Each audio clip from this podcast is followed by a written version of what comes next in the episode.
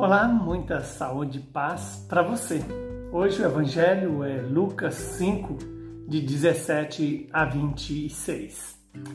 Um dia Jesus estava ensinando. À sua volta estavam sentados os fariseus e os doutores da lei, vindos de todas as aldeias da Galiléia, da Judéia e de Jerusalém. E a virtude do Senhor o levava a curar. Uns homens traziam um paralítico num leito e procuravam fazê-lo entrar para apresentá-lo.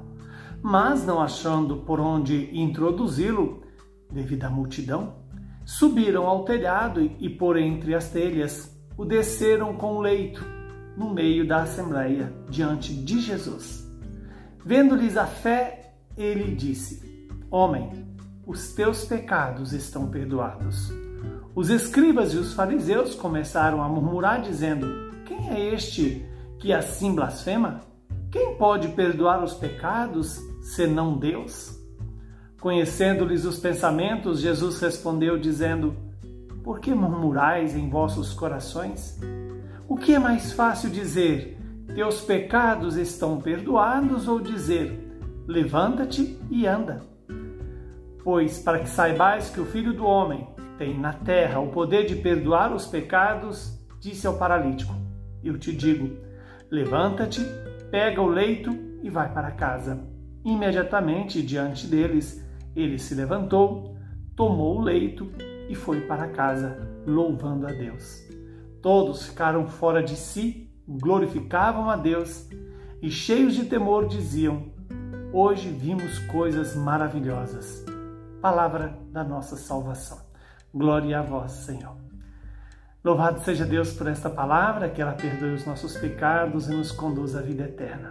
Estamos diante de uma palavra que, em que temos a pessoa de Jesus que está anunciando o reino, temos um paralítico e quatro pessoas que levam esse paralítico até Jesus. Porém, eles encontram uma dificuldade, não dá para chegar até Jesus. Eles então sobem na casa e descem aquele paralítico é, com a sua cama até Jesus. E ali Jesus então diz: Os teus pecados estão perdoados. Veja que Jesus, nesse momento, ele faz um vínculo da paralisia com o pecado. E é verdade, o pecado nos paralisa, nos torna incapazes de ter liberdade, nos torna escravos do mal. E essa paralisia espiritual ela é bem pior do que a paralisia física. Jesus perdoa os pecados e ao mesmo tempo dá a ordem para aquele homem levantar, tomar o seu leito e ir para casa. Olha que bonito. Levanta-te e anda. E diz o evangelho que Jesus fala isso exatamente como prova de que ele podia perdoar os pecados todo milagre de Jesus é simplesmente fazer o milagre. O milagre de Jesus é levar as pessoas à vida eterna. E isso vale para mim e para você. Todas as vezes que escutamos o relato do Evangelho em que Jesus faz um milagre, esse milagre Deus também deseja fazer na minha vida e na sua vida.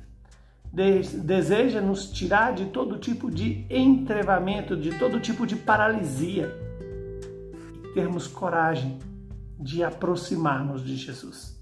Veja que aquele homem sozinho seria incapaz de ir até Jesus. Daí a importância da comunidade que nos carrega e que nos apresenta Jesus e que é testemunho da fé.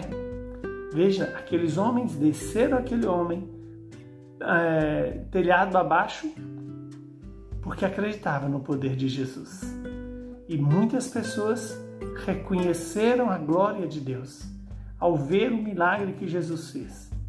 Que eu e você também hoje possamos reconhecer a glória de Deus, que vem para nos perdoar os pecados, para nos curar do corpo e da alma e nos fazer louvar e bendizer a Deus. Abençoe-nos o Deus Todo-Poderoso, que é Pai, Filho e Espírito Santo. Santo Ambrósio, rogai por nós.